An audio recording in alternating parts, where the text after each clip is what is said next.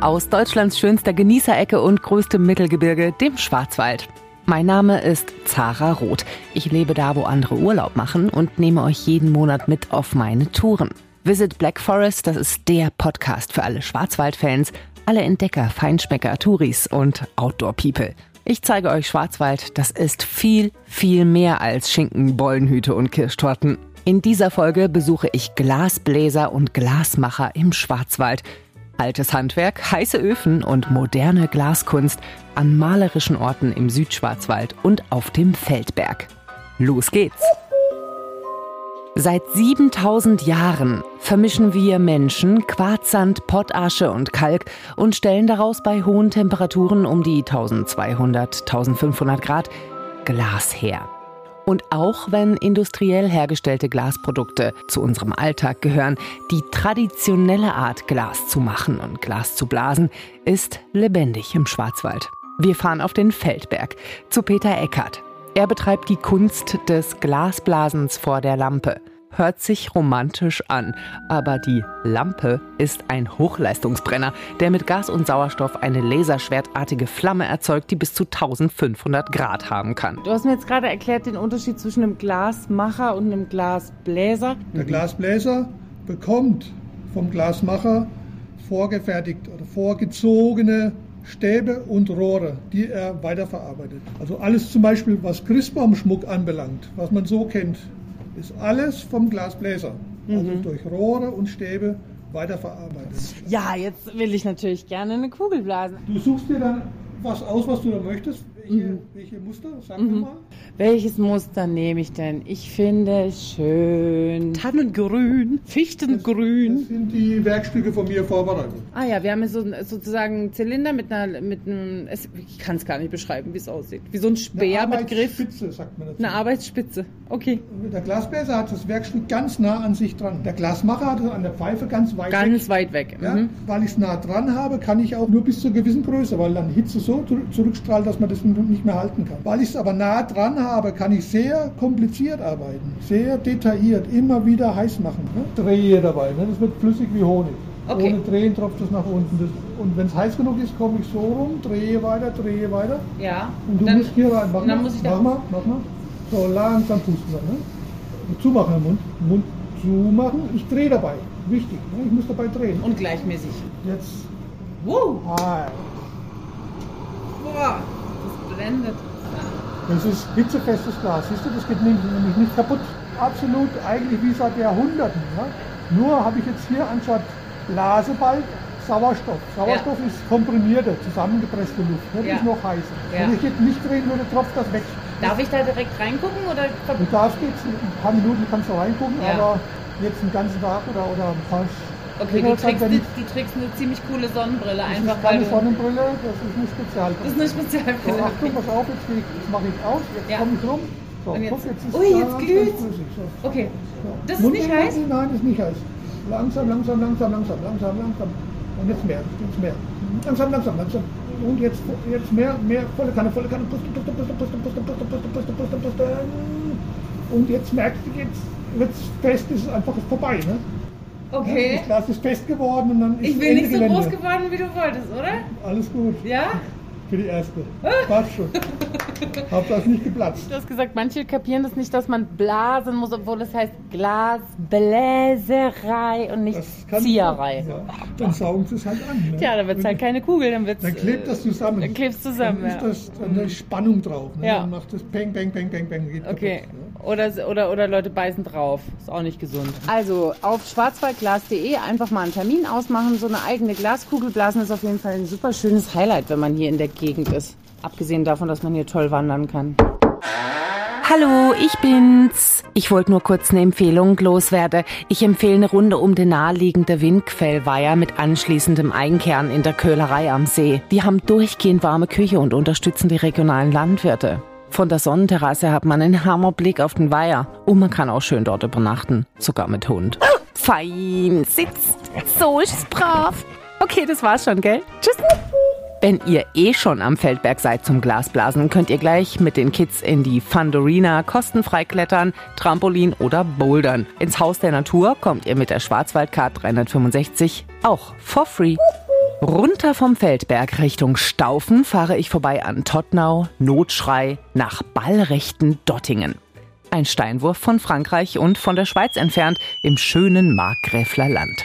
Aber mit Steinen werfen äh, keine gute Idee, denn es geht ins Glashaus, Atelier und Galerie. Ich bin der Georg, Georg Krastinat. Ja. Ähm, ich arbeite mit meiner Frau Andrea Wittmann zusammen. Mhm. Bereits seit jetzt schon 34 Jahren haben wir uns dem heißen Glas verschrieben. Wir sind also keine Graveure, keine Maler, keine, keine Schleifer, sondern wir leben diese Metamorphose praktisch von diesem Sandbereich in, die, in das Flüssige gehend und nachher wieder fest werdend.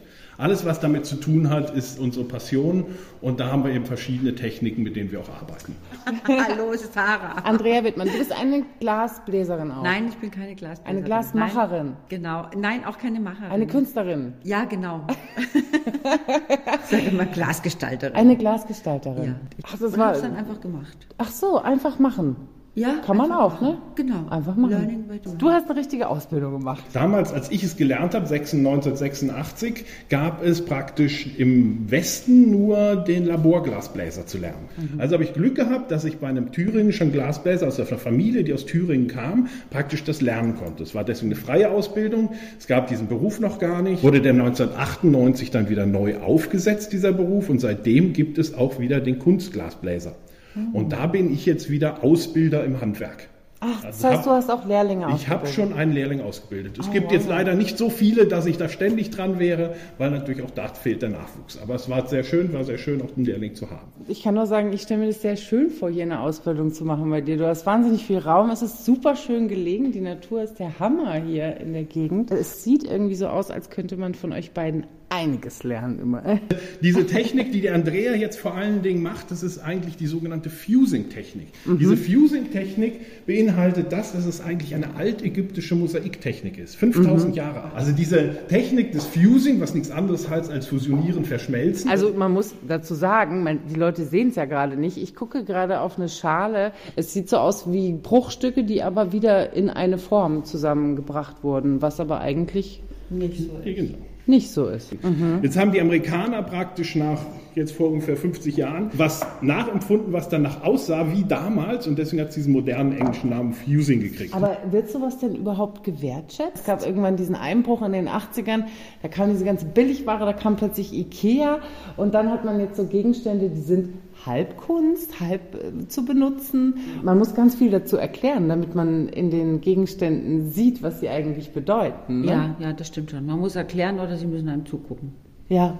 Dann ist okay. die Wertschätzung da. Also ich habe jetzt schon gelernt, also dieser Werkstoffglas ist ja so super vielseitig. Ich habe jetzt Benutzgegenstände, also Trinkgläser, aber ich habe auch so Objekte, die einfach gar keinen Zweck haben und einfach nur wunderschön aussehen und einen so ein bisschen zum Träumen bringen. Peter Eckert hat äh, seine, nennt seine kleinen Schmuckstücke zum Beispiel die Universen, mhm. weil er dann, dann so reinzoomt und man ja. dann so, man sieht dann so Fraktale da drin. Das ist ja. ziemlich ja. abgefahren. So. Also das hat dann überhaupt gar nichts mehr mit dem zu tun, was die, was die Glasmacher und die Glasbläser und alle Menschen, die mit Glas hier im Schwarzwald gearbeitet haben, vor ein paar hundert Jahren hat halt nichts mehr damit zu tun. Ne? Was von dem, was ihr macht in der Arbeit, ist noch so wie früher hier im Schwarzwald gearbeitet wurde? Also grundsätzlich die Technik, also gerade das alles vor der Lampe gearbeitete Glas, ist also völlig genauso wie noch vor 500 Jahren. Das ändert sich jetzt nichts. Also bloß der Ausdruck ist ein anderer. Hallo, ich bin's. Wussten Sie übrigens, dass die Champagnerflasche, wie wir sie heute kennen, ursprünglich aus dem Schwarzwald kommt? Jawohl, richtig knapp, aus dem Schwarzwald. Der sogenannte Buhlbacher Schlägel begeisterte nicht nur die Schwarzwälder, sondern wurde dann auch halt nach Frankreich und Russland exportiert. Aber wir haben's erfunden. Gell? Das war's schon. Prost! wir machen andere Dinge. Es war natürlich auch früher klar, früher war das also Glasmacherei, also wenn man da arbeitet, das war ein Industrieberuf. Da wurde man angelernt, da wurde eine Stückzahl verlangt. Da gab es mhm. dann einen Oberen, der hat ein Design gemacht und dann mussten Stückzahlen abgeliefert worden. Das war Akkordarbeit. Das ist natürlich ein mhm. völlig anderer Ansatz. Heutzutage gibt es halt viel Maschinenglas. Das heißt, dieser ganze Bereich ist abgenommen. Mhm. Das ist auch sehr schön. Ich möchte keine Bier- und keine Sprudelflaschen blasen müssen. Da bin ich sehr froh drum, dass es auch die Maschinen gibt. Aber es bleibt halt praktisch dann ein Bereich über, der halt was Besonderes ist. Und dem haben wir uns eben verschrieben. Meine Kurse gehen immer vor der Lampe praktisch gehen die jetzt drei Stunden. Okay. Drei Stunden habe ich dann jemanden hier und dann mache ich zuerst einmal, lasse ich die erstmal einfach mal das Glas erspüren. Die dürfen es heiß machen und dürfen es einfach mal laufen lassen, diese Flüssigkeit überhaupt mal zu spüren. Das ist man nicht gewohnt. Dann wird eine Murmel gemacht und dann geht man als nächstes daran, das Glas zu blasen. Und als letzter Punkt wird dann ein Becher gemacht mit Dekor. Und das Ganze in drei Es Stunden. wird freihändig mit Graphitkohlestiften geformt, geführt, verwärmt, erhitzt, in die Kluppe geklemmt, Glas am Ende temperiert und nach einer guten halben Stunde habe ich mein erstes Trinkglas in der Hand. Mit farbigen Punkten und einer Haltung, die ein bisschen an den schiefen Turm von Pisa erinnert. Naja, es ist noch kein Meister und so weiter. Ich empfehle einen Besuch im Glashaus. Ob zum Fusing-Kurs, zum Zuschauen oder zum Einkaufen. Eine Ferienwohnung haben die beiden übrigens auch im Haus. Mit einer großen Portion Respekt vor der ruhigen Hand der beiden Glasmenschen und einer großen Faszination mache ich mich auf den Weg zu meiner letzten Station, Dirk Bürklin in Herrischried. Es gibt sogar einen preisgekrönten Kurzfilm über ihn. Und dieses Spannungsfeld zwischen dem Flüssigen und dann dem Festen und Zerbrechlichen ist im ganzen Leben das gleiche. Und gerade zwischenmenschlich kann es sehr zerbrechlich sein. Sehr philosophisch. Der nutzlose Glaspuster von Filmemacher Holger E. Metzger. Großherrisch Wand.